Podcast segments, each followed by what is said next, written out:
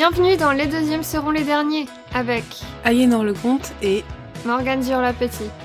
Comme chaque semaine, on regarde ensemble des pilotes de séries télé pour se lancer dans des pronostics sur leur finale avant de les découvrir sans jamais savoir ce qui s'est passé entre les deux.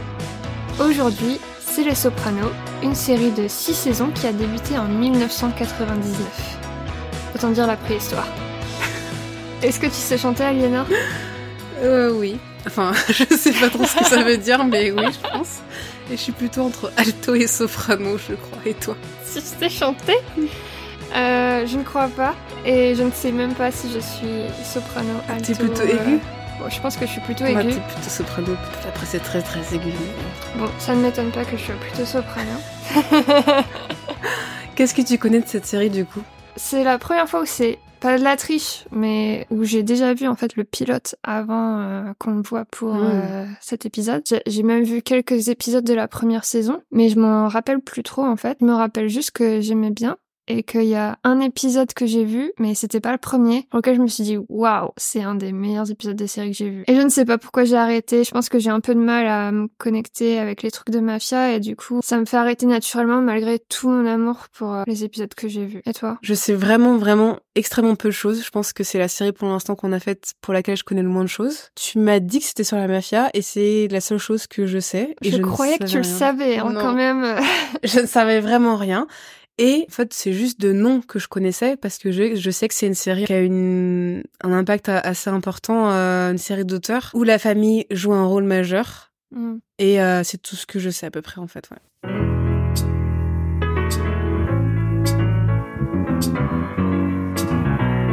On est de retour du coup après avoir regardé chacune de notre côté le pilote des Sopranos. C'est quoi ton ressenti global, euh, Aliénor? C'est un sentiment de curiosité. Hmm. Euh, je me suis fait la réflexion pendant le visionnage et juste après avoir fini que j'étais très curieuse. Je sais que pour The Walking Dead, j'avais un peu ressenti ça, mais pas du tout de la même manière. J'ai immédiatement eu envie d'aller à l'épisode de vrai. Hmm. Il y a des choses qui me plaisent plus que d'autres. Je suis pas mal partagée en fait sur mon sentiment global. Je pourrais pas en fait, je crois, situer juste avec, avec ce pilote l'intérêt que je porterais pour ce genre de série. Comment c'est de ton côté? Ben, en fait, c'est la première fois que je sens que je vais aller contre mes principes en regardant le final de la série. Avant, on était un peu au niveau débutant de ce que c'est que de regarder la fin d'une série avant de tout regarder. Et je pense que ça dévoile, euh, en fait, que j'aimais pas vraiment euh, les, les séries d'avant. Quand on a regardé ce The Walking Dead, je me disais, Hum, ok, ça va, c'est pas mal. Mais là, de regarder ça, je comprends c'est quoi aimer? Hmm. C'est quoi aimer une série? Et je suis, je suis super excitée. Et j'aimerais juste la regarder en fait. Ouais, regarder le prochain épisode, regarder les saisons. Mais je sais que c'est pas ce qu'on va faire. Et puis aussi, par rapport au premier épisode de notre podcast où je disais que j'aimerais voir un mec qui pleure en regardant une fleur, ben voilà, là on a un mec qui pleure en pensant à des canards. Donc merci. Merci les sopranos. Vous avez entendu Morgane oui, voilà. Même si on avait trois ans à l'époque. Trois ans à l'époque. oui. Quand c'est sorti, 1999, on Ah avait oui, oui, trois ans. oui, c'est vrai. Donc bon, Mais je sens vraiment que les gens qui ont fait cette série, ils me mettent en confiance, qu'ils n'ont pas juste pensé au genre série de mafia, Hmm. là où j'ai l'impression que The Walking Dead ne reste que qu'à la surface du genre, de la série de zombies, mais qui se sont vraiment connectés à des choses personnelles et spécifiques et qui créent du lien avec moi.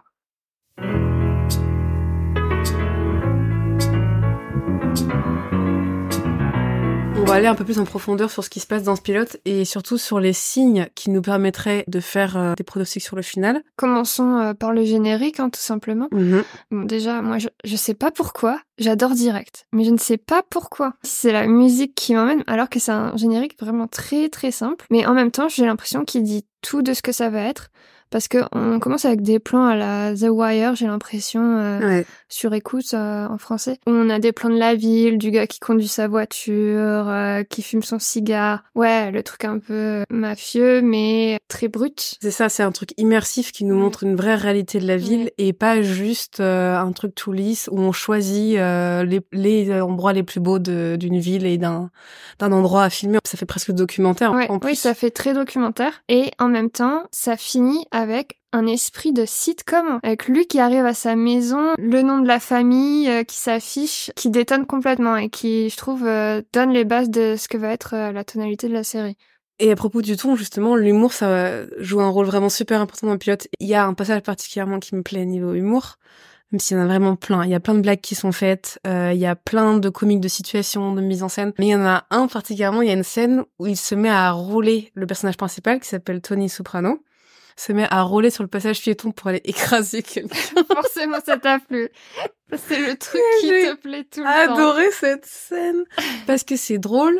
J'adore comment c'est filmé. À un moment, il y a un plan où la caméra elle est complètement désaxée et la voiture elle passe et, même ça c'est super humoristique.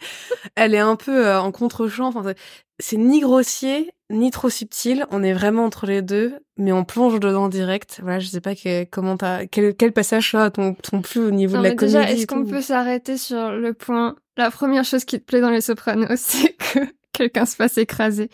Qui ne m'étonne tellement pas de toi, qui a imaginé pendant des années quelle chanson tu mettrais si t'écrasais quelqu'un. on doit préciser aux Qui est ta question préférée aussi. Si on rajoutait des questions à ton carnet de Noël. non, mais on doit préciser aux auditeurs que je ne le ferai jamais que c'est pas parce que j'ai ce désir morbide, c'est juste un fantasme, et c'est parce que c'est un fantasme que c'est agréable à imaginer. Ouais. Mais jamais j'irai écraser quelqu'un, je vous rassure. c'est juste que si parfois on vous êtes en colère, ça peut être agréable de, je sais pas, de vous imaginer. Euh... Ouais, je peux pas, je peux pas le mettre en mots parce que ça va être vraiment, ça va être vraiment trop dur. Donc c'était quoi? C'était September que t'aimais bien? Ouais, parce que c'est dans le, le film d'horreur, euh, bon c'est pas vraiment un film d'horreur, euh, qui s'appelle Ma, qui est sur Netflix, euh, que j'avais regardé, où le, le personnage principal à un moment se venge en fait d'une fille qui l'harcelait au lycée, et elle l'écrase d'une violence, enfin genre vraiment, elle, elle, appuie sur l'accélérateur à fond, et il y a September de Earth, Wind and Fire qui qu'elle met, elle monte le son très fort et elle se met à chanter. c'est vraiment mais jouissif de regarder ça en fait. J'ai envoyé cette scène à tout le monde tellement je. Mais je sais pas si je choisirais cette chanson. En fait, j'ai pas réfléchi à quelle chanson je choisirais quoi. Mais tu m'as dit une fois, hein, mais je me. C'est vrai? J'avais réfléchi à ça. Ouais. Genre I Will Survive ou un truc comme ça. Ah ouais, bah totalement. Bah là, là, maintenant que tu le dis, en plus, ça passerait bien. Ouais. Ouais.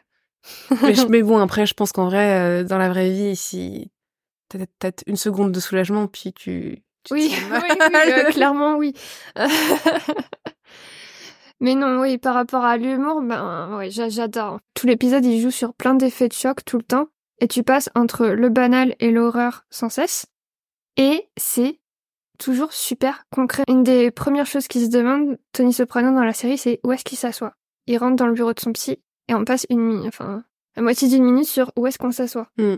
On n'est pas là à rechercher tout le temps l'avancée de l'histoire. Et du coup, ça nous donne des vraies scènes. Et à un moment, il décrit un peu ce qu'il est en disant qu'il est un clown triste. Mm. Et je trouve que ça décrit très très bien la série. Parce qu'il dit, je ris à l'extérieur et je pleure à l'intérieur. Et en plus, il y a un autre passage particulier qui, niveau humour, quand tu parles des effets de choc et tout ça. Là, c'est le montage qui permet, qui permet vraiment l'humour, mais euh, où il y a un cadavre qui est saucissonné à côté d'une benne là, et puis il y a juste un plan euh, assez rapide où le cadavre tombe, mais de manière vraiment mais super marrante quoi. Je sais pas, c'est comme un vieux sac qu'on a laissé dans un coin, et je trouvais ça trop drôle aussi, alors qu'on est sur un truc euh, une scène un peu surréaliste où deux personnes essayent de planquer un cadavre pour pas que ça se retrouve et on sort en fait de la violence de cette scène pour euh, voir juste l'humour du montage. Ouais, encore une fois, t'as ce rapport au corps, aux choses concrètes. On peut cacher un cadavre, mais le cadavre, bah, il peut tomber d'une façon drôle. C'est ce qui rend aussi la série très très réaliste parce que en fait, ouais, dans la vraie vie, t'as toujours ce mélange d'humour, de tristesse et de tout, la vie quoi. Exactement, en fait, ça peut arriver tellement de fois dans la vie d'être dans un moment super sérieux où il ne faut pas être autre chose que dans le sérieux. Et malgré tout, qu'il se passe quelque chose de super humoristique qui te fasse sortir de, de cet état et, et comme tu dis, on peut s'y retrouver, quoi. Ouais, il y a une recherche du réalisme que j'adore. Et, et cet humour, en fait, il participe à notre compréhension de la mafia quelque part parce qu'en fait, c'est des mecs qui doivent se détacher de tout ce qu'ils font. Par exemple, il y avait la, il y a la femme d'Arthur qui à un moment n'accepte pas euh, les tickets, les billets d'avion proposés par Tony. et elle dit euh, que quelqu'un a dû donner ses genoux euh, pour qu'on ait ses tickets. Et cut avec un mec en béquille, le mec qui a été roulé dessus, qui a été tabassé. Donc on, fait aussi avoir ce, ce, détachement par rapport à toute la violence euh, qui est montrée. Il y a un, un gars aussi à un moment qui est tué. Et juste avant, le mec lui donne de la cocaïne en lui disant c'est pour toi, email. Et l'autre, il a, non, c'est Émile. Enfin, j'ai tellement ri. Euh... Juste avant de lui tirer une balle. Je trouve que c'est pas un humour qui se la joue cool. C'est plus, ouais, un humour qui nous ramène au réalisme. Et en même temps, je trouve que ce que j'ai apprécié personnellement avec ce monde de la mafia et comment c'est filmé, parce qu'il y a plein de séries et de films sur la mafia, je trouve que même si on nous montre la violence de ce monde, mm. c'est pas le cliché habituel. Enfin, je sais pas ce que t'en penses, mais vraiment, je, je me suis laissée porter assez facilement par les moments où on est vraiment dans ce monde-là et en dehors de sa famille ou de son quotidien autre que la mafia. Et ça me plaisait parce que je, je trouve que ces scènes beaucoup plus agréables à regarder que dans la plupart de ce genre de séries où souvent on peut trouver des longueurs en fait dans, dans les scènes comme ça. Surtout que c'est compliqué à suivre et à comprendre les histoires de mafia, etc. La plupart du temps, moi je comprends rien. Enfin, à suivre tout ce qui se passe parce qu'on veut nous en dire tellement et en fait on a souvent aucune introduction au personnage et tout ça et on, entre, on plonge directement dans le monde des, des personnes de la mafia. Là, même si c'est comme ça quand même, on n'a pas d'introduction, on sait pas qui est qui la façon dont on nous embarque avec eux reste plus agréable, je trouve, que euh, d'autres séries. C'est pareil, en fait, je peux pas vraiment citer parce que j'en ai jamais regardé en entier qui sont dans ce monde-là, parce que souvent, justement, ça finit par m'ennuyer quand c'est que du machin à rendez-vous avec machin, qui bute machin, qui doit de l'argent à machin, et qu'on a genre 31 noms à retenir, à comprendre comment ça marche, et qui ne dit pas grand-chose euh, parfois de leur relation, quoi. Ouais, j'ai aussi souvent un désamour pour les films de mafia comme les films d'espionnage. Parce que souvent, ça se résume à faire des plans qui changent très vite mm. Vers d'autres plans qui sont toujours super complexes parce qu'ils veulent nous étonner. Bah, à un moment, je trouve, il n'y a pas besoin de nous étonner tout le temps. Juste un des trucs très concrets avec des, des petits éléments qui nous paraissent pas énormes, mais qui, du coup, nous rattachent à ce qu'ils font vraiment concrètement. Et aussi, ce qui m'attache quand même à ces moments-là, c'est déjà qu'ils nous le mettent en perspective avec l'identification qu'on se fait de Tony Soprano. Parce qu'en fait, on ne montre pas juste son taf pour nous montrer son taf, mais on nous montre son taf pour comprendre quel genre de personne c'est. Mm. Et dès le début, bah, j'ai l'impression que c'est un mec qui veut bien faire son boulot. Déjà, bah, il y a une sorte de respect qui s'installe pour ça, même s'il fait les trucs les plus atroces, parce que juste, il veut bien faire le boulot, pas euh, bien faire dans le sens faire quelque chose de bon. Tout le monde est au courant dans la famille que ils sont dans la mafia. Enfin, c'est c'est un truc de famille quoi. Faut qu'on le dise parce qu'il y a il y a des il y a des séries c'est pas du tout le cas. Bah, par exemple dans Breaking Bad à l'inverse, euh, il doit cacher à sa famille euh, ce qu'il fait. Là, tout le monde est au courant, tout le monde sait les magouilles, tout le monde sait les moindres détails et même font des font des choix entre eux en fait dans des mini groupes à l'intérieur du grand groupe. Donc euh... bah, c'est pour ça que pour moi la famille c'est le sujet de ce pilote parce qu'il y a, y a, même s'il y a des petits mensonges, en vérité, tout est ouvert pour la famille, tout doit se savoir dans la famille. Et tout, tout est autour de ces dynamiques familiales et du mal qu'on va se faire aux uns et aux autres. Il y a aussi des vrais moments de tension parfois, comme quand il y a le gars avec des béquilles qui est emmené à des cascades. Là, il y a un vrai moment de tension où on se dit ça y est, ils vont, ils vont le tuer, ils vont, mm. ils vont le balancer là parce qu'ils prennent vraiment le temps. On voit que les personnages autour partent, qu'ils se retrouvent seuls. L'un des personnages fait tomber une glace dans le vide. Et ils installent vraiment cette tension, les tirent, les tirent, les tirent, jusqu'à ce qu'enfin le mec accepte le deal. Je voudrais rebondir sur ce que tu disais à propos du fait qu'on nous montre son travail pour nous dire qui il est comme type de personne. Ça me fait penser à Breaking Bad. Hmm. Parce que c'est un peu pareil avec Walter White en fait. On nous montre au départ qu'il est professeur de chimie dans un petit lycée, qu'en fait c'est un bon père de famille, bien sous tout rapport, qui fait rien d'extraordinaire dans sa vie et comment en fait il va sortir de ça. Et euh, il y a pas mal de choses dans le style de des Sopranos qu'on retrouve euh, bah, dans Breaking Bad qui est sorti dix ans après, qui je pense vraiment rassemble les mêmes le même public. Ouais, totalement. Et du coup, ça me rappelle ce que je voulais vraiment dire par rapport au fait d'être concret, c'est qu'en fait on nous montre qu'ils sont normaux. Ouais. Ils changent le titre de leur travail en waste management, gestion des déchets. ouais, c'est ça, gestion des déchets. Déjà, bah, c'est super intéressant par rapport au fait qu'ils tuent des gens tout le temps et que, oui, ils doivent... Euh, éliminer. Ouais, ils doivent éliminer les, les preuves, les, les traces. ouais, ouais, ouais c'est une super métaphore qu'ils ont trouvée. Donc, ouais, la série nous ramène toujours vers cette normalité-là. Quelque chose d'intéressant à propos du monde de la mafia et comment c'est filmé. Il y a certaines scènes où ils sont en cercle autour d'une table et j'ai beaucoup aimé la lumière et l'utilisation euh, de la lumière parce qu'il y a un peu... Euh, mais encore une fois, je trouve que c'est fait de façon subtile parce que c'est assez gros que ça se voit que ça a été super bien réfléchi parce que j'ai remarqué qu'il y avait leurs visages qui sont éclairés de moitié et l'autre qui est totalement dans l'ombre. Et on ça fait un peu double visage, double face. voilà. Ah, oui. Mais je trouve que c'est fait délicatement, c'est-à-dire que j'ai trouvé ça beau et en même temps euh, que ça soulignait euh, cette scène, etc. Mais je me disais pas oh là là c'est tellement gros que je ne vois que l'esthétisme que je vois. C'est juste que parce que c'était bien fait et beau et que, voilà je l'ai remarqué, mais j'ai trouvé que c'était super naturel dans la chronologie, enfin et dans le montage. Et il y a j'ai vu une autre il y a une autre scène comme ça que j'ai remarqué où c'est pareil la lumière elle est vraiment spot dessus de leur tête. Il y a que nous ici, il y a rien autour, mais on dirait une conversation entre trois gars qui travaillent ensemble. On dirait pas que c'est ils travaillent ensemble dans la mafia et ils vont tuer des gars. Et encore une fois, je trouve ça agréable parce que c'est loin des clichés de on va se parler avec une voix grave, on fume des cigares et qui est un peu ce qu'on s'attend. Ouais, et puis du coup, nous d'habitude, on sent pas notre place là. C'est ça, c'est une série sur les gens. Non, non, non, mais je veux dire, je réfléchissais, j'allais dire une série sur la famille, mais il n'y a pas que ça, parce que parfois, il n'y a pas que la famille dans les personnes avec qui ils travaillent. Donc c'est pas ça.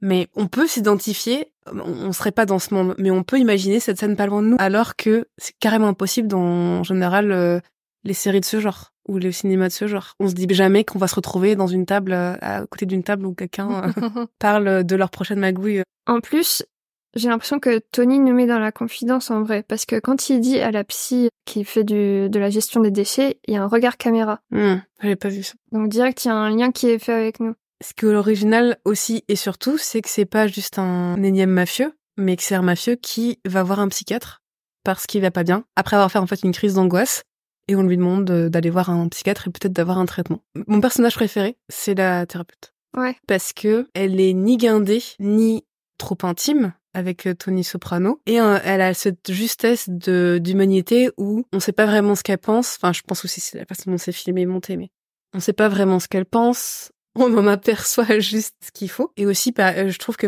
enfin, au moment de le début que Tony Soprano, en fait, il a un mépris, un jugement habituel que les gens ont pour la thérapie, puis qu'on peut imaginer des mafieux, enfin, des, des mecs puissants, patriarches, en fait, qui se disent non mais la thérapie c'est vraiment pour les gens faibles euh, qui savent pas gérer leurs problèmes et dans la vie il faut serrer les fesses quoi. Et la thérapeute s'en justifie pas. Elle va pas répondre, elle va pas essayer de convaincre. Elle, comme une bonne thérapeute, va juste le faire s'ouvrir. Elle est garante de la narration vraiment parce que c'est grâce à elle qu'on va découvrir tout ce qui se passe pour Tony Soprano. Et même parfois lui dire non mais attendez là parce que je sais pas où elle va votre histoire. Comme nous, comme nous on, réagirait en fait. En Exactement, comme quand nous on regarde des films de mafia, des films d'espionnage. Et ce qui est super original avec elle aussi, c'est qu'elle sait qui il est et qu'elle accepte qui il est. Et elle le sait de façon sous-entendue. Elle ne clame pas en fait devant lui, je sais que vous mm. êtes un mafieux qui tue des personnes. Mais on comprend, elle le comprend, et tout le monde le comprend. Et c'est accepté. Elle lui dit juste, ne me dites pas là, arrêtez-vous là. Sinon, je devrais vous, vous dénoncer.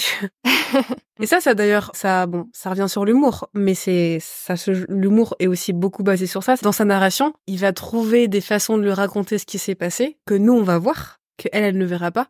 Et c'est drôle pour le spectateur parce que euh, il va clairement minimiser ce qui s'est passé avec un peu comme ce que tu disais avec la métaphore de gestion des déchets en fait. Il va faire ça pour tout ce qui s'est passé dans sa journée, toutes les morts qu'il va y avoir, toutes les transactions qui sont pas légales, etc. Il va trouver des métaphores ou des façons de, de, de l'exprimer à la thérapeute qui sont super drôles pour le spectateur parce que euh, elle, elle est dans, elle doit juste deviner, mais nous on voit. Et qui en vient à nous faire comprendre pourquoi il fait des crises d'angoisse. Ce qui marche aussi avec ça, c'est qu'elle le remet à sa place dès qu'il en a besoin quelque part. Mais bon, c'est un personnage qui va beaucoup être remis à sa place, on va en parler plus tard. Mais par exemple, quand il lui dit Ah, ça y est, je vais mieux grâce au Prozac, clairement, elle lui dit Non, mais en fait, c'est pas le Prozac, c'est de parler qui vous fait vous sentir mieux.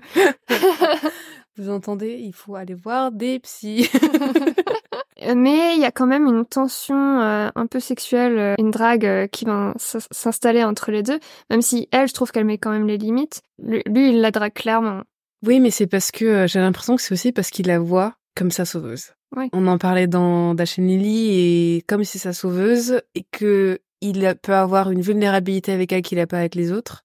Mais ouais, clairement, sa femme, elle a arrêté d'être sa sauveuse. Et il y a une scène vraiment génial où il est au resto avec sa femme et où il lui dit du coup qu'il voit un psy. On a ce moment on se dit ah il est honnête avec elle, il partage tout avec elle et ce moment de communion vraiment où tu dis ça c'est un couple, c'est vraiment ils sont partenaires, qui est finalement totalement renversé quand elle pense que ce psy est un homme et qu'il ne va pas la contredire, il va aller direct dans le mensonge.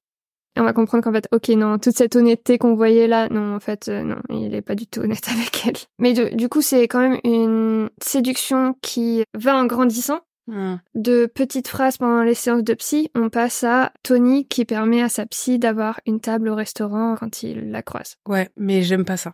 Pardon. je sais pas si je dois le dire comme ça, mais ouais, si, je suis le droit de le dire. Ça fait partie des choses que j'aime pas. Que la relation aille vers quelque chose de romantique et ou sexuel. Je trouve ça prévisible, ce qui n'est pas grave, mais je, on a trop vu ça et ça m'agace que direct ce soit comme ça. Je trouve que tu peux créer des relations tellement intéressantes où tu joues avec cette tension cette tension peut être présente, mais ne pas la développer. Enfin, comment dire? Ne pas la développer dans le sens auquel tout le monde s'attend, en fait. Mm. Ou le faire stagner longtemps, le faire prendre des directions différentes, inattendues, etc. Et justement, ça me fait penser à euh, Hannibal, la série. Et en plus, il fait une référence à Hannibal Lecter quand, quand il est en psychothérapie, il fait une blague là-dessus. Parce que dans la série Hannibal, justement, euh, le personnage de Matt, Mikkelsen, il a une relation hyper étrange avec, je me souviens un peu le nom de cet acteur, je le retrouverai, ou peu importe, qui est son patient et il y a une tension, après ces deux hommes c'est encore plus différent, il y a une tension sexuelle, enfin amicale, d'ennemis, il y a tout en même temps en fait. Et pourtant, tout ça est un mélange qui fonctionne très bien, on comprend juste qu'il y a une attirance globale en fait entre ces deux personnes qui dépasse une catégorie en fait de relation et c'est jamais vraiment précisé euh, jusqu'à la fin de la série ce qui se passe comment ça se passera et quoi et pourquoi ils s'attirent l'un l'autre alors qu'ils veulent pas du tout la même chose et qu'ils ne défendent pas la même chose. Parce que spoiler Hannibal est un serial killer quoi. Gros euh, spoiler. ouais c'est ça. Alors que Will est un enquêteur bah, sur les meurtres quoi mais ils vont être liés et on va pas chercher à nous dire c'est quoi la nature de leur relation. Et on va pas chercher à trop nous aiguiller non plus sur ce qu'on devrait en voir. Après, moi, ce que je trouve intéressant dans cette relation-là, c'est que comme elle vient que de Tony, tu sens juste c'est quoi les normes qu'il a appris avec les femmes. Et que là, il voit une femme devant lui, avec qui il doit se confier. Ça veut dire proximité du coup physique si as une proximité sentimentale. Ouais. Et cette proximité-là, elle est super compliquée par le fait qu'il n'ose pas mettre des mots vraiment sur ce qu'il ressent en vérité. Comme on l'a dit avant, il minimise tout. Et quand elle pose enfin le mot de dépression sur ce qu'il ressent, alors là, c'est pas possible. Ouais, non, ça n'existe pas. Parce qu'en plus, il part dans un monologue sur le fait que c'est bien d'être un homme qui parle pas de ses émotions négatives et qui est drôle d'ailleurs, parce que c'est super cliché, mais drôle du coup, parce qu'on voit que c'est ce que n'importe qui dirait, qui n'a jamais réfléchi à sa vie et aux autres et comment il se sent en fait, quelqu'un qui a jamais juste jamais réfléchi à ses propres émotions. Je sais pas quel est ton ressenti là-dessus, mais on est tellement loin de le voir dans sa dépression. On ne le voit pas, on ne voit pas sa dépression à travers lui vu qu'il la cache totalement à elle, à, aux spectateurs, à tout le monde, que c'est difficile d'avoir de l'empathie pour lui. Ah ouais, je sais pas, moi je, crois que j'ai encore plus d'empathie par le fait qu'il la cache justement. Bah, je, je ressens ça pour plein de personnages parfois où on nous montre bien que la le personnage veut pas le montrer, que c'est un secret parce que c'est un secret pour lui-même en fait. Mais avec lui et c'est ça fait partie des choses qui m'ont pas déçu mais qui m'ont où j'ai rien ressenti quand ce, cette personne laisse un tout petit peu transparaître euh, oui ça va pas quoi je me disais c'est faux tout est faux en fait là. Enfin, c'est faux. C'est pas faux qu'il est dépressif, mais ça sonne faux comment il le dit. Ah ouais, bah moi pas du tout. c'est drôle. C'est compliqué parce que c'est le type de mec que je devrais pas du tout aimer dans la vraie vie. Et en même temps, bah, ils me font accéder à une telle part d'humanité de lui que lui qui parle de perdre ses canards et que ça le rend déprimé. Mais bah, je... trouve ça incroyable. Moi aussi, justement, j'ai été super touchée au moment où il, il est tellement ému, il se met à pleurer et sangloter de perdre ses canards, jusqu'à ce qu'ils disent ah mais en fait c'est ça, c'est que j'ai peur de perdre ma famille. Une fois qu'il fait le rapprochement, j'ai peur de perdre ma famille, j'y croyais plus du tout. Je me disais, est-ce que il veut convaincre la psy de ça que c'est parce qu'il veut perdre sa famille, mais je, ne croyais pas quand il disait c'est parce que je perdre ma famille. C'est-à-dire que son émotion pour moi, elle est sincère quand il dit qu'il va perdre les canards et qu'il a trop peur de ça. Enfin, quand il dit que perdre les canards ce serait affreux, là j'étais totalement convaincue de son émotion et j'avais pour la première fois de l'épisode extrêmement d'empathie et même d'amour envers son personnage. Et juste, voilà, une minute après, enfin une seconde même après, quand il dit bah, c'est ma famille, en fait, j'étais là, euh, je ne ressens pas ça. Je ne ressens pas. Moi, c'est exactement ça que je trouve beau.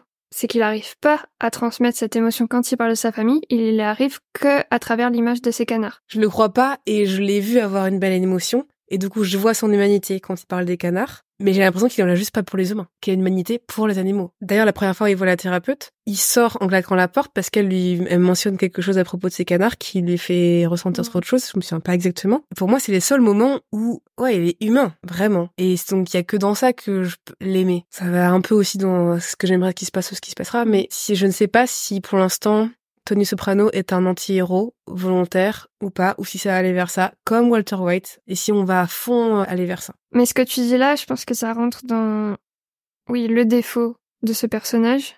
Mais pour moi, ça, ça n'en fait pas un personnage que je n'aime pas, c'est juste un personnage dont je connais le défaut. Ce que je trouve quand même extraordinaire avec ce pilote, c'est qu'il arrive déjà à lui donner un arc, puisqu'à la fin, enfin, déjà, il arrive à pleurer, mais même plus que ça, quand il est au barbecue avec ses collègues slash famille, Arthur se met à pleurer, il le soutient, il dit que parler ça aide et il pousse.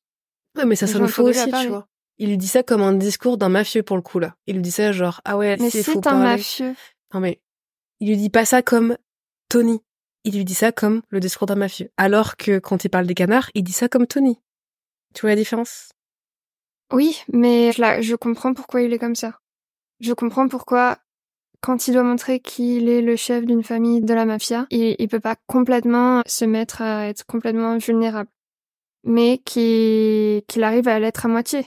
C'est déjà énorme. Comme il le dit, en fait, il peut pas juste être le gars qui va en thérapie et qui montre ses problèmes à tout le monde. Il doit être fort devant les gens. Mais là, il s'est rendu compte d'une faiblesse et il essaye de transmettre cette information aux autres. Oui, dans un langage qui paraît plus euh, celui de la mafia et pas celui d'un humain vulnérable. Mais Tony, c'est pas un mec vulnérable qui veut se montrer vulnérable face aux ouais. Après, je pense plus que c'est parce que c'est aussi de le voir maintenant en 2023 ou j'en sais rien, ou à, l'âge que j'ai, je crois que j'ai un peu un ras-le-bol général de, de ce genre de série où c'est un gars qui doit se montrer fort et qui, on veut montrer qu'il est vulnérable, mais en vrai, il doit se montrer fort auprès des autres. Parce que même si c'est intéressant, je crois qu'on a tellement fait ça que je pense que c'est aussi un avis personnel que j'ai de d'être un peu fatigué par ce genre de d'écriture. Par exemple, là, je trouve que tu as une vraie vulnérabilité et un accès à une véritable vulnérabilité. Par rapport à The Walking Dead, où je pense qu'ils essayaient de faire ça aussi. C'est le mec fort, mais il peut pleurer, il peut être vulnérable, alors que non. Ça marchait pas. Mais même les scénaristes écrivaient une fausse vulnérabilité qui devait montrer au spectateur qu'il était fort. Là, dans cette série, les scénaristes veulent clairement montrer au spectateur que Tony n'est pas aussi fort que les gens qui sont autour de lui l'imaginent. Mais même en vérité, on pourrait se dire c'est plutôt ses collègues qui l'imaginent fort ou les gens de la ville euh, qui ont des problèmes avec lui. Mais en vérité, sa famille le rabaisse à longueur de journée. Si tu prends chaque personnage de sa famille proche, tous le rabaissent. J'avais même pas vu ça. En fait, je crois que je suis tellement habituée aux trucs qu'ils disent Ouais, c'est horrible que genre vraiment, moi j'ai pas vu ça, j'ai rien ressenti du tout. C'est terrible, hein, mais je n'ai rien ressenti. Je n'ai juste rien vu ces scènes, je me disais juste, je sais qu'il y a un truc qui veut être dit et je ne ressens rien. Je suis complètement passée à côté. Hein. Genre vraiment, je sentais que je passais à côté du truc. Allons de personnage en personnage, je pense, de la famille euh, pour te montrer tous les triggers qu'il faut avoir quand on entend ces choses-là. Je pense qu'on peut commencer avec la mère déjà, qui est quand même super froide directement. Il lui amène un cadeau, une radio, en pensant qu'elle aimerait, basé vraiment sur l'ego qu'elle a dans la vie. Et direct, elle rabaisse son cadeau, non, c'est pas pour moi, voilà, je m'en fiche. Directement aussi, il est poussé dans ses responsabilités dès son entrée dans la maison. Elle lui a dit, euh, t'as fermé la porte à clé. Et donc il doit lui mentir et lui dire, oui, je l'ai fait. Petite blague, on voit qu'il le fait après. Dans la première minute aussi, elle lui reproche le fait euh, qu'il l'appelle jamais. De manière passive-agressive en plus pas en essayant de lui parler clairement et ouvertement. Elle lui dit juste Ah machin, lui il appelle sa mère tous les jours. Hein. Et alors qu'il veut être une présence qu'il soutienne justement, elle le rembarre direct en lui disant me dis pas comment je dois vivre. Et elle a clairement un manque d'écoute qu'on peut qualifier de mignon dans les familles euh, italiennes d'habitude, avec le truc de Tony qui dit qu'il a pas faim et elle lui donne à manger quand même. Mais enfin, pour moi, ça montre juste qu'elle l'écoute pas. Oui, et puis qu'on est dans ce rapport typique de c'est ta mère, tu dois la respecter et tu fais ce qu'elle te demande, euh, même si euh, t'es un adulte, père de famille et que voilà, t'as tes propres, tu peux faire tes propres choix quoi, mais que tu te sens obligé avec ta mère. Ouais. Il y a un débat que je, je ne trouve pas toxique un truc que je trouve assez naturel, qui est celui de l'EHPAD. Mm. Où Tony veut l'emmener dans une institution qu'il ne voit pas lui comme une EHPAD, qu'il voit comme une résidence pour seniors. Il dit c'est une communauté de personnes âgées, je sais pas comment, ils utilisent des subterfuges pour pouvoir dire que c'est une maison de retraite, quoi. Mais je crois qu'il le voit vraiment comme ça, Oui. qu'il est vraiment sincère. C'est pour ça que c'est super drôle, ouais. Mais, mais oui, et puis oui, oui, c'est super drôle quand, quand ils y vont finalement et que sa mère lui dit que les gens viennent ici pour mourir et que Tony essaye de la rassurer, mais il y a un mec qui s'écroule devant eux. et c'est là où il fait une autre crise d'angoisse en plus. Oui. Donc, euh, enfin, Qui, une fois de plus d'ailleurs, est drôle. Comment c'est présenté, personnellement, elle m'avait beaucoup, beaucoup rire. Parce qu'il s'écroule vraiment dans un endroit pour personnes âgées. c'est le gars le plus, le plus jeune. Mais avec sa femme, ça va aussi être similaire dans l'expérience des chauds froids tout le temps et de la manière qu'elle a aussi de le rabaisser lui. Par exemple, dans l'IRM, ils se disputent et elle lui dit euh, tu vas aller en enfer quand tu meurs, alors que juste après, elle lui prend la main, elle montre qu'elle veut prendre soin de lui. Elle est venue levée à 6 heures du mat pour venir euh, Ouais. faire ce TRM avec lui, ouais. Mm. Donc en fait, tu sais jamais ce qui est passif-agressif, ce qui est le pur fait de rabaisser quelqu'un euh, de manière honnête ou Ouais, en fait, tu sais jamais ce qui est retenu depuis des années et qui Ouais. ressort là, ou ce qui est juste gratuit de personnalité de l'un et de l'autre, parce qu'ils ont, on le sent de toute façon, tous les deux une personnalité directe et franche qu'on rapporte aux familles italiennes. Mais alors que Tony, je trouve pas qu'il rabaisse les gens de sa famille comme ça. Il rabaisse pas. Il est direct et Ouais. franche comme les autres, mais c'est vrai que c'est pas du tout la même. Je suis d'accord. C'est le seul qui n'a pas ça, en fait. Ouais. Enfin, elle, il va rentrer même dans cette IRM comme on entre dans un crématorium, j'ai l'impression. Elle lui dit bye bye avec un sourire. Mais ça, on va aussi nous montrer que c'est une femme forte. Vraiment, là, niveau sexisme, on n'a pas ça. C'est une meuf qui va prendre un fusil dès qu'elle entend un bruit, elle va y aller direct. Et c'est une, aussi une femme dont on a des doutes si elle trompe son mari ou pas, moi je trouve. Mais euh, même avec leurs enfants, bon, le fils, on va pas trop savoir euh, vraiment leur relation. Mais avec la fille, par contre, la fille, ça va être un vrai personnage de cet épisode. Fille en crise d'ado, vraiment typique de toutes les sitcoms. Ouais, elle essaye de s'échapper de la maison pour aller voir les copains. Mais qui, moi, euh, m'a brisé le cœur. Vraiment pendant tout l'épisode avec la mère qui essaye de faire comme elle peut pour se réconcilier avec sa fille, qui vraiment essaye d'amener des petites attentions. Elle, mais la fille qui va être tellement sèche tout le temps. Par exemple, à un moment, la mère va, va vers la fille pour l'amener à une tradition qu'elles font chaque année d'aller Mm. dans un restaurant ensemble, bien habillés, Méga chic et tout ça. méga chic. La mère ayant imaginé qu'elle ferait ça toute leur vie, qu'elle ferait ça avec les enfants de sa fille. Je pense qu'elle mettait ça au cœur de leur relation et au cœur de ce qui ferait l'histoire de leur relation. Pour avoir la fille qui la rembarque, qui lui dit qu'elle trouve ça débile, que ça fait depuis qu'elle a 8 ans qu'elle trouve déjà ça débile, qui lui dit la vérité, là, 8 ans plus tard. Euh, Après, je pense que c'est, enfin, quand elle dit ça, c'est le genre de choses que tu dis euh, quand t'as 15 ans pour faire du mal à ta mère, quoi. On sait que c'est pas forcément ce qu'elle pense, on le sait pas, enfin, on se doute que c'est pas forcément ce qu'elle pense. Et c'est vraiment comme ça qu'elle est dépeinte, la fille, c'est qu'elle est contre ses parents, son père elle est juste pas là et qui sait pas avoir de relation avec ses enfants de toute façon. Enfin, pas vraiment, vite fait avec son fils, mais c'est tout. C'est assez inexistant comment il voit sa fille. Et qu'avec sa mère, aussi, c'est parce que sa mère, elle est tellement chaud-froid aussi avec sa fille. Parce qu'au départ, elle fait que critiquer sa relation avec sa copine. Elle a une copine qui est très souvent là. Et sa mère est extrêmement sèche et pleine de reproches quand elle parle de sa relation avec cette copine. Et on se doute qu'à cet âge-là, tout ce que tu veux, c'est être avec tes copains. Et, et que d'être dans cette famille, pour cette fille, c'est encore plus fort comme contraste avec d'autres ados. Et, mais c'est vrai que c'est, ces gens se parlent mal, en fait, je suis en train de- Oui, ils savent pas se parler. Oui, et- oui, ça fasse Parce parler. que leur famille, ça a été la mafia. Ouais. Mais je pense que Tony va nous donner un des indices peut-être les plus importants pour le final. En tout cas, moi, je le vois comme ça. C'est quand il emmène du coup sa fille euh, à l'église et qu'il lui dit que c'est des gens de leur famille qui l'ont bâti et qu'il est en pleine admiration devant le travail que sa famille a accompli. Alors que sa fille, elle, elle arrive pas à voir ça. Et on la comprend. Trouveriez-vous ça cool d'être dans une famille de mafieux?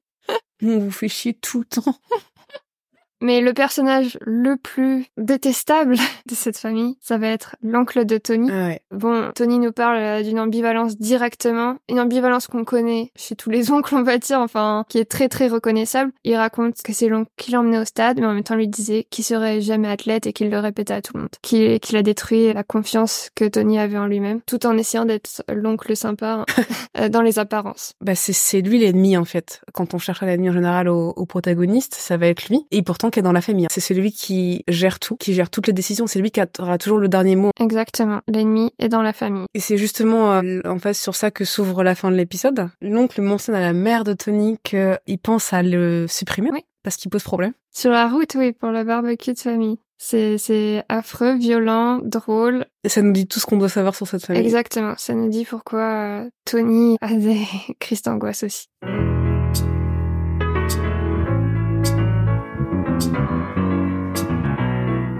Donc venons-en à nos théories maintenant.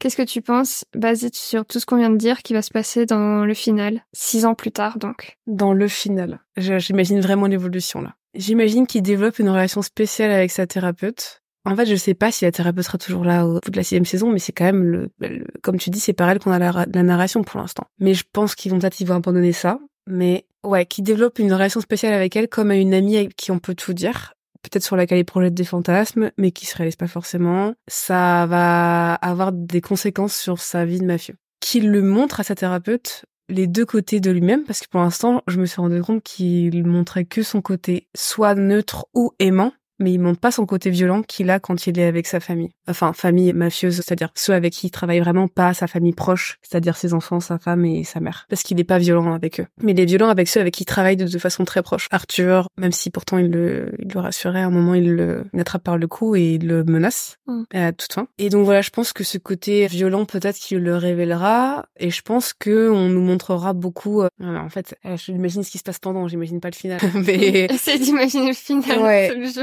Ok, j'imagine en final déchirement de la famille. J'imagine que la famille est en plusieurs groupes qui en gros se ouais se menacent. Ils ne veulent pas se répartir des endroits de la ville et des voilà stratégiquement. Ils veulent juste tout pour eux et qu'il y a des gros problèmes, il y a des morts. Je pense qu'il divorce peut-être de sa femme. Ouais. Et toi, tu penses quoi? Bon, moi je me dis que quand même dans ce pilote, ce qui fait pleurer Tony, c'est la famille de Canard qui part. Donc je pense qu'il va devoir sacrifier sa relation avec sa famille dans le final. Je pense qu'il y aura une différence de fait entre la famille proche et la famille entre guillemets éloignée. Dans la famille proche, ben, je vois sa femme et ses enfants. Cette différence, pour l'instant, dans le pilote, elle n'existe pas. C'est tout le monde et la famille, mais que à travers les saisons, comme tu le dis, il y a des divisions qui vont se faire. Et je pense que même va y avoir des gens de sa famille qu'il va devoir tuer. Mmh, euh, totalement. Pour représenter ces sacrifices qu'il doit faire. Mais que les membres de sa famille qui représenteraient la famille de Canard, donc lui, sa femme et les enfants. Je pense qu'il va finir par les sauver et les mettre à l'abri. Même s'il ressent plus d'amour euh, amoureux pour sa femme, c'est la famille, c'est la mère de ses enfants. Et oui, il, il les mettra à l'abri, loin quelque part. Et si on retourne sur le symbole de euh, l'IRM euh, qui est un peu montré comme son cercueil et de sa femme qui lui dit bye bye, ben je vais m'accrocher à ça et je veux dire qu'il va mourir dans le final, un hmm. peu à la Breaking Bad. Hmm. Oui, c'est vrai que l'IRM dans le pilote, il révèle qu'il a rien du tout et peut-être qu'à la fin ça pourrait être un peu une boucle et qu'il doivent passer un truc et qu'on découvre qu'il y a quelque chose de plus grave ou... Ouais, pour être plus précise, je parle de l'IRM en tant que crématorium parce que vraiment le plan ressemble à ça, à quand on fait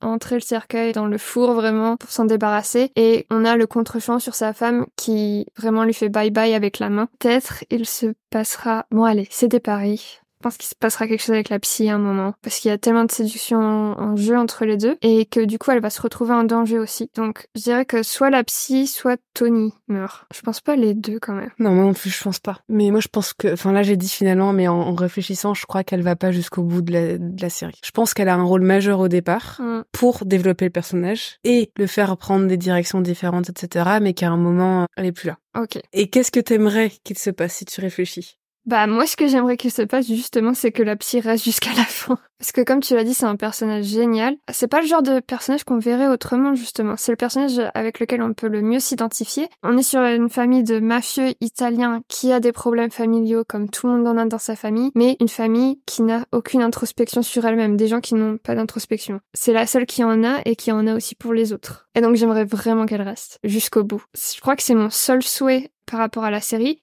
C'est le seul point où je me dis, je ne sais pas si je fais confiance au scénariste pour euh, l'avoir laissé aussi longtemps. Autre que ça, en fait, je fais carrément confiance au scénariste pour m'emmener. Euh, hmm. Et être satisfaite de ce qu'ils font. Ouais. Même après six saisons. ouais, ouais, c'est le risque. ouais, quand même. Et toi? Moi, je suis pareil. J'aimerais que, je suis d'accord avec toi sur ça. J'aimerais que la psy reste longtemps, longtemps, longtemps, si possible, jusqu'au bout, et que leur relation reste amicale. Ouais. J'aimerais vraiment que ça devienne un truc à la limite flou, voilà, qui sache pas trop, mais j'aimerais vraiment que ça aille pas vers le physique pour que Tony découvre que tu peux avoir des émotions très fortes pour quelqu'un, mais qu'il en soit amoureux ou pas, peu importe, hein, mais juste qu'il découvre qu'on n'est pas obligé de catégoriser les choses comme ça et de faire des choses parce que, ah, je, comme tu disais, je partage mes émotions, donc c'est une femme euh, vers laquelle je suis attirée en fait. Mais bon, je sais pas s'ils ont voulu l'écrire comme ça. Donc du coup, j'avoue que j'ai des gros doutes là-dessus, mais c'est ce que je souhaiterais. Et j'aimerais qu'il soit ni un héros ni un anti-héros. En fait, qu'on aille vers ce que là pour l'instant, je sais pas, et ça me plaît de pas trop savoir, juste avec le pilote, et j'aimerais que ça ne change pas. Parce que justement, je reviens beaucoup à ça, mais ce qui m'a déplu dans Breaking Bad, c'est qu'à la fin, c'est anti-héros complet, mais tellement, tellement anti-héros qu'il y avait plus rien d'agréable. Et même si c'est le truc, c'est le but des anti-héros, en fait, qu'on les déteste et quand c'est bien écrit, bah, tu les détestes totalement et tu plonges dans cette détestation. Mais là, ça devenait juste insensé, en fait, à la fin. Ouais, et puis il y a toute une partie du public qui l'a juste vu comme cool.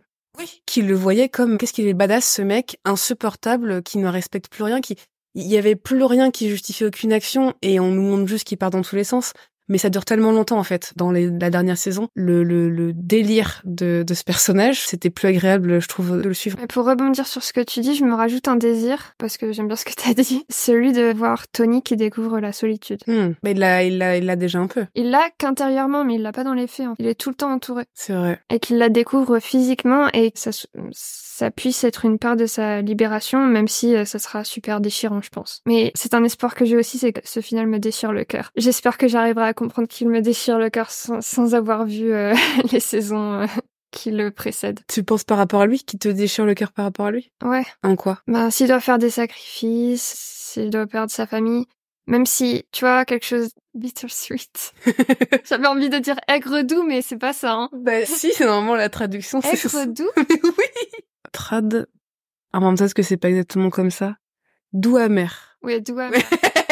C'est pas aigre doux. mais en même temps, c'est, c'est la vraie traduction. Aigre doux, c'est bittersweet. C'est juste Mais c'est pas pareil, c'est, c'est pour les plats de, à manger.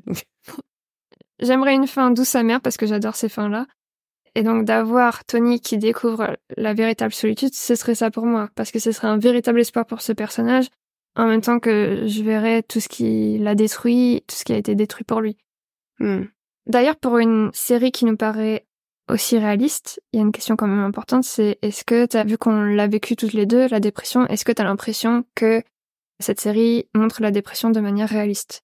Euh, Je peux pas je peux pas savoir rien qu'avec le pilote, clairement. Mais je me sens beaucoup moins proche de cette façon de vivre la dépression que je pense toi tu t'en sens proche. Ah, je sais pas. Hein. C'est pas, c'est pas la même manière que moi. Hein. Je pense pas ça non plus. Mais le fait que tu, tu disais que tu trouvais ça bien, justement, qu'on nous montre qu'il n'arrive pas à montrer comment il la vit. Ah, mais moi, c'est plus parce que je le reconnais dans d'autres personnes que je connais, ouais, mais pas parce que. Non, non, je dis pas que c'est par rapport à toi, mais je pense que c'est quelque chose auquel t'es t'es plus sensible que moi de mm. euh, trouver ça touchant et d'être attentive au fait que les gens ne le montrent pas, mais le vivent quand même, mais le cachent complètement. Ouais. Que moi, peut-être. Qui, je pense, enfin, c'est pas que j'en suis moins sensible, mais c'est juste que je pense que j'ai peut-être moins de, d'attention que toi pour ça. c'est une phrase bizarre. Mais, hum, après, non, c'est pas comme ça que je pense que tu l'as vécu, mais. Euh, non, parce que moi, clairement, j'en parlais et j'essayais d'en parler, mais la parole n'amenait rien. Bah, ça résout pas ton.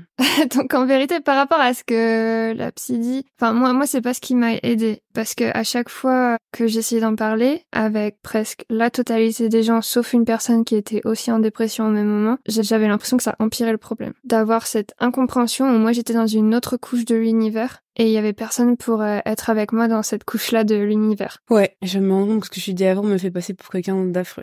Mais non. Mais si, c'est vrai, dire que j'ai pas d'attention pour les gens qui montrent pas leur dépression, c'est pas vrai. Mm. Enfin, j'ai autant d'amour pour les gens qui montrent leur dépression qu'ils ne montrent pas leur dépression quand j'ai besoin d'aide. Mmh. C'est juste qu'il y a que quand on offre la chance à quelqu'un d'en parler, comme tu le dis, parfois la parole n'est pas la bonne chose. Je suis tout à fait d'accord. Enfin, clairement souvent quand t'es en dépression. Je suis plus sensible, je pense quand même aux gens qui reconnaissent et qui disent oui, c'est ce que je ressens, que de dire non, non, pas du tout, et qui veulent minimiser l'impact de, de cette maladie en fait. C'est plus en ça, je pense. Mais euh, ah oui, d'accord. Ouais. Moi, je, je l'ai plus vécu dans le sens où les gens ne le disaient pas parce qu'ils voulaient me protéger. Quelque part, pour Tony, je peux le lire comme ça aussi, en plus du fait de se protéger lui-même. Je pense que physiquement, il est en danger s'il montre sa dépression aux gens autour de lui. Hmm, c'est vrai, c'est vrai, mais je pense que c'est encore personnel et que c'est juste que, comme ce que j'ai dit auparavant, que j'étais un peu fatiguée de ces séries où il faut être fort, on montre qu'on est fort, on dit qu'on est fort, même si c'est bien traité. Même si c'est, je suis comme ça aussi, hein, mais ce serait tellement plus simple si les gens juste lâchaient leurs émotions quoi. Et ça veut pas dire pleurer parce que t'es triste parce que parfois hein, souvent d'ailleurs quand t'es en dépression tu ressens plus rien du tout hein, donc t'es même pas capable de pleurer. Mais le dire, je sais juste pas le, le, le sortir, mais parfois on n'a même pas de mots. Mais c'est que lui, il le réfute complètement, mais comme tu dis, pour se protéger. Mais je crois qu'un silence, par exemple, m'aurait plus touché si ça avait mis, été mis en scène par je ne réponds rien et je ne montre rien, ou alors je montre plein de micro-expressions qui montrent qu'il se passe quelque chose à l'intérieur, mais que je veux pas du tout que ça transparaisse. Ça m'aurait beaucoup plus touché. Un truc où on se trahit nous-mêmes par le regard de l'autre sans se rendre compte, mais on le dit pas. Et l'autre, il le sait, il le voit, mais il va pas le dire non plus pour pas nous... Ah bah pour moi, ils ont clairement fait ça. Parce que la première fois où elle parle, où elle dit le mot dépression, il va changer de sujet. Donc pour moi, c'est l'équivalent du silence. Ah ouais. hmm. Où tu sais que oui, il l'évite complètement. Et il veut pas le dire. Ouais. Mais toi, est-ce que c'est les rendez-vous avec des psys, t'as l'impression qu'ils t'ont sorti de dépression ou est-ce que c'est d'autres choses? Non, il y a rien du tout en fait. Moi, c'est c'est rien du tout. C'est genre, euh, je suis incapable de savoir ce qui me sort des périodes de rechute. Ça dure, je les traverse, et puis un matin, c'est plus facile de se lever, quoi. Et ce qui va aider à les traverser, c'est de me connecter à des œuvres souvent. J'arrive pas du tout dans ces moments-là à voir la beauté du monde, mais je le vois toujours dans l'art. Mais par contre, le moment où on doit être d'en sortir, il y a vraiment rien de... C'est genre, d'un coup, un petit détail va redevenir agréable à, à regarder, sur lequel s'attarder. Alors qu'avant, j'avais même pu aller voir et que chaque euh, détail du quotidien était un enfer à, à vivre. Et c'est fou parce que quand t'es dans un sentiment ouvert vers le monde, quand t'as dans un- une ouverture vers le monde, t'es dans l'inverse. Chaque détail est beau. Comme tu dis, une fleur à regarder, un... et c'est, d'ailleurs, il, lui, il voit toujours la beauté grâce au canard. Donc il est en dépression, mais il a une accroche à la beauté. Ouais, mais c'est dans un truc très simple qui le ramène à une réalité. C'est vrai. Moi, je sais que quand j'étais en dépression, par contre, je pouvais pas regarder d'œuvres. Ça me déprimait encore plus. Et je devais regarder les trucs les plus débiles, enfin, Ouais, moi aussi. hein. des, des émissions de divertissement. Ouais. En soi, je pense que j'avais besoin de ne pas être dans des fictions. La fiction pour moi était devenue insupportable. Et de voir des émissions de divertissement, genre la version suédoise de Mario au premier regard, où c'est juste dans cette version-là vraiment la vie de tous les jours des gens, beaucoup plus Hmm. des pseudo-scientifiques qui essayent de parler d'amour, comme dans la version française? De, de voir ces gens juste avoir leur vie de tous les jours et d'accomplir ces moments sociaux. Hmm. Ça me raccrochait justement à cette couche de réalité du monde social qui, qui n'était pas la couche de l'univers dans laquelle j'étais, mais qui me raccrochait à des étapes juste super concrètes, super réelles. Hmm. Et c'était que grâce à ça que je pouvais vivre. Je peux comprendre que Tony Soprano, il regarde des canards et c'est juste, il est pris avec la réalité des canards et ça le tient. Et la fiction, ça te faisait Ah, ressentir c'était- l'inverse. C'était pas possible. Hmm. Je, pa- parce que j'étais dans une période où je recherchais le sens de la vie et la fiction est prise avec toujours la recherche d'un sens. Alors que les émissions de divertissement où juste tu vois la réalité de la vie des gens, elles recherchent pas de sens. Juste elles te montrent Oui, ce ça passe. existe et c'est Voilà, tout. Quoi. ça existe et c'est tout. Et c'était tout ce que je voulais.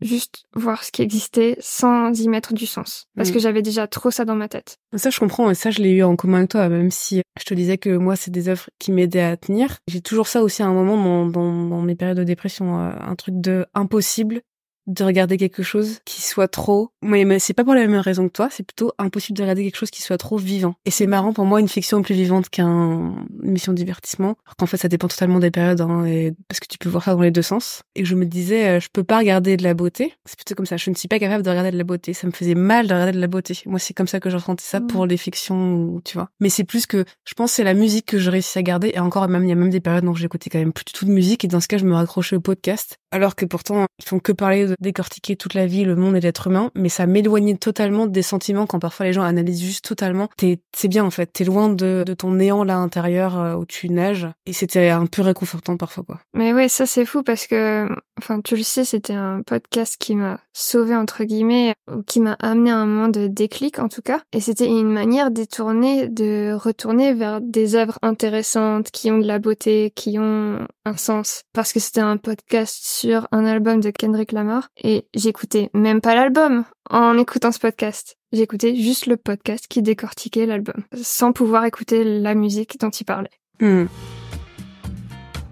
C'était donc nos pronostics sur le final des Sopranos. On se retrouve avec hâte jeudi prochain pour le découvrir et voir à quel point cette famille se sera disloquée. En attendant, n'hésitez pas à nous dire ce que vous avez pensé de cet épisode. Et si ça vous a plu, nous mettre 5 étoiles en commentant quelle série vous aimeriez voir dans les deuxièmes seront les derniers. Ah, et pour ceux qui ont vu la série, pensez-vous que le final sera à la hauteur de nos attentes? Vous pouvez nous retrouver sur Instagram, Morgan, At Morgane DZURLA petit et Aliénor. At la tiré du bas, chambre tiré du bas, d'écoute. On se quitte avec la phrase du jour. Il faut être un peu attentif pour celle-ci. The reason for the visit, got it all deployed for you. Place to? Email.